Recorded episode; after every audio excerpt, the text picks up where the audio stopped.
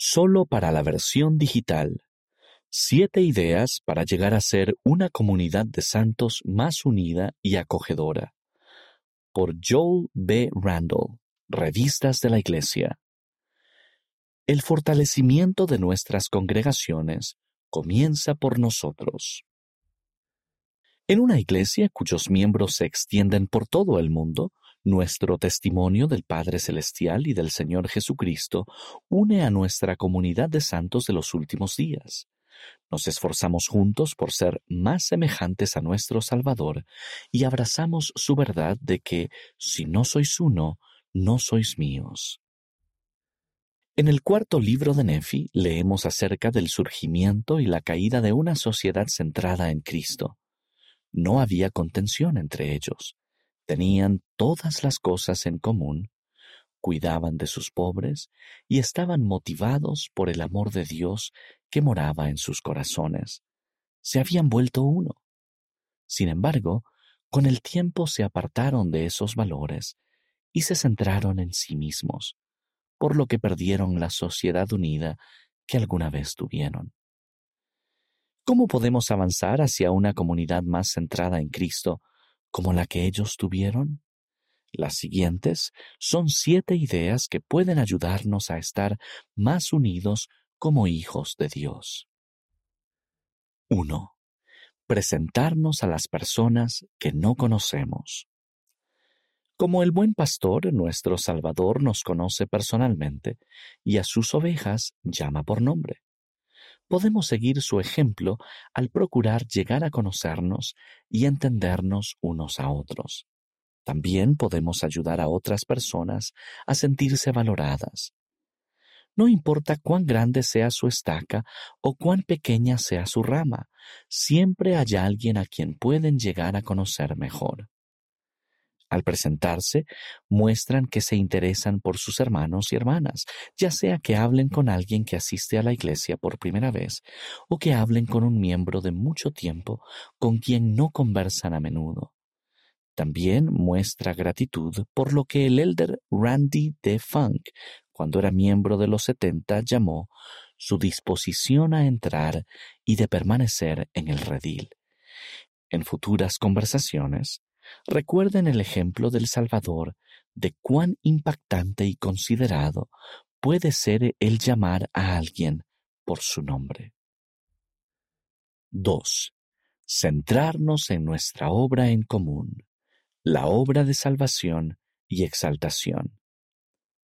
Al escribir a los santos de Corinto, el apóstol Pablo suplicó que no haya entre vosotros disensiones, sino que estéis perfectamente unidos en una misma mente y en un mismo parecer. Una manera de estar unidos en una misma mente es trabajar juntos en pos de esfuerzos comunes por entrar y permanecer en la senda de los convenios, sin importar en qué parte del trayecto esté cada uno de nosotros. Las invitaciones a vivir, cuidar, invitar y unirnos en la obra de salvación y exaltación nos brindan oportunidades unificadas como personas que guardan los convenios. Podemos centrarnos en estas cuatro responsabilidades divinamente señaladas para atender las necesidades de nuestra unidad y nuestra comunidad locales. Como rama, barrio, estaca o misión, los miembros y los líderes pueden deliberar en consejo para comprender mejor cómo ministrarse unos a otros en una causa común. Trabajar codo a codo en esta causa común puede unirnos de maneras extraordinarias. 3. Evitar iniciar o propagar rumores. Los rumores o chismes hirientes, que pueden ser verdaderos o no, pueden causar una percepción negativa de los demás y destruir nuestros lazos. No crean en rumores dañinos, ya que el hacerlo crea grietas en el fundamento de nuestras comunidades de la Iglesia. Incluso si el rumor fuera verdadero, eviten esparcirlo o iniciarlo. Nadie es perfecto y nadie está exento de necesitar la ayuda de Dios, así que no sean los primeros en arrojar la piedra. Si algún miembro del barrio o rama necesita corrección, los líderes deben deliberar en consejo con él o ella en privado. Cristo mandó, si tu hermano peca contra ti, ve y repréndele entre tú y él solos. 4. Ministrar con una sonrisa. El elder Adrián Ochoa de los setenta dijo que el Señor quiere que sean parte de su gran obra. El plan de felicidad nunca será tan real para ustedes como cuando estén ayudando a otras personas a vivirlo. Nuestras asignaciones de ministración son una de las maneras en que podemos hacer eso con gozo. Ya sea que ministren a menudo o necesiten averiguar cuál es su asignación de ministración, siempre podemos buscar el Espíritu para saber lo que Dios desea que hagamos a fin de servir a otras personas en su nombre. Conforme procuramos seguir el ejemplo del Salvador de ministrar a cada persona en particular, podemos experimentar el gozo y la bondad del Evangelio de Jesucristo al crear una comunidad acogedora. 5. Procurar comprendernos mejor los unos a los otros. Todos tenemos personalidades y características diferentes y a todos se nos necesita en el cuerpo de Cristo. Podemos procurar entender y valorar mejor a cada persona. A medida que nos esforcemos por conocernos mejor unos a otros, tal vez hallemos que podemos atender mejor las necesidades los unos de los otros. Por ejemplo, una característica que puede diferir entre nosotros es el ser introvertidos o extrovertidos. Algunas personas, a las que a menudo se les llama extrovertidas, se sienten muy cómodas en asignaciones o en situaciones con grupos grandes que requieren que interactúen con personas que no conocen. Otras personas, a las que se les llama introvertidas, con frecuencia prefieren situaciones que les permitan interactuar con grupos más pequeños de personas con quienes puedan conectarse más estrechamente. Ambos tipos de personas tienen cualidades que son importantes en la obra del Señor. La Iglesia ofrece muchas oportunidades que a veces resultan más naturales para las personas extrovertidas, tales como hablar en la Iglesia, llevar a cabo la obra misional o asistir a actividades con otras personas que no conocen bien. Al procurar fortalecer nuestra comunidad, podemos reconocer las necesidades de las personas más introvertidas y dar pasos para ayudarlas a participar con más comodidad en la obra de salvación y exaltación de una manera que complemente sus fortalezas y cualidades introvertidas.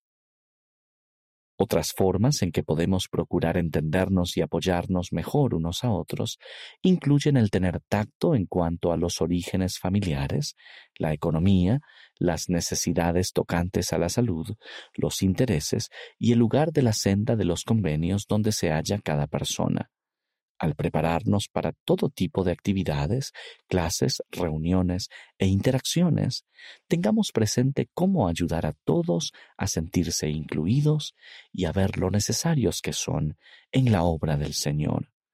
Esto también sucede al tender la mano a miembros con diversos intereses y circunstancias. 6. Perdonar y pedir perdón. El Nuevo Testamento habla sobre muchas sanidades milagrosas y llamados divinos al discipulado. Es un testimonio perpetuo de nuestra capacidad de cambiar. Una congregación acogedora y centrada en Cristo no está completa sin la doctrina del perdón. Es importante que cuando hayamos agraviado a otras personas y cuando ellas nos hayan agraviado a nosotros, todos podamos reconciliarnos por medio de nuestro Redentor. El presidente Russell M. Nelson nos instó a ejercer la humildad, el valor y la fortaleza necesarios tanto para perdonar como para pedir perdón. Aunque perdonar a los demás tal vez no sea fácil, puede aumentar nuestra capacidad de amar. Aunque pedir perdón a los demás tal vez no sea agradable, puede fortalecer nuestra capacidad de arrepentirnos. Mostrar compasión por los defectos y errores de los demás ensancha el alcance del amor de Dios por medio de nosotros. El perdón acerca más a Cristo a nuestro grupo de santos de los últimos días y nos permite tener más plenamente entrelazados nuestros corazones con unidad y amor el uno para con el otro. 7. Crear una comunidad de libertad de culto entre todas las religiones y creencias. Crear una comunidad religiosa más unida y acogedora se extiende más allá de los límites de nuestra propia religión. Conforme los miembros de la Iglesia prestan servicio en todo el mundo, desde Argentina hasta Zimbabue, podemos amar a todos, independientemente de sus creencias religiosas. El elder Ronald A. Rasband, del Quórum de los Doce Apóstoles, enseñó lo siguiente. Como Iglesia, nos unimos a otras religiones para proteger a las personas de todos los credos y creencias, así como su derecho a expresar sus convicciones. Esto no significa que aceptemos sus creencias, ni que ellos acepten las nuestras, pero tenemos más cosas en común con ellos que con quienes desean silenciarnos. Conversen con los demás acerca de por qué ellos aman sus creencias y compartan con ellos por qué ustedes aman las suyas. Piensen en qué pueden hacer juntos para fortalecer la comunidad. Entablar amistad con los que no son de nuestra fe crea una unidad indestructible que deleita a Dios, porque todos somos uno en Cristo Jesús.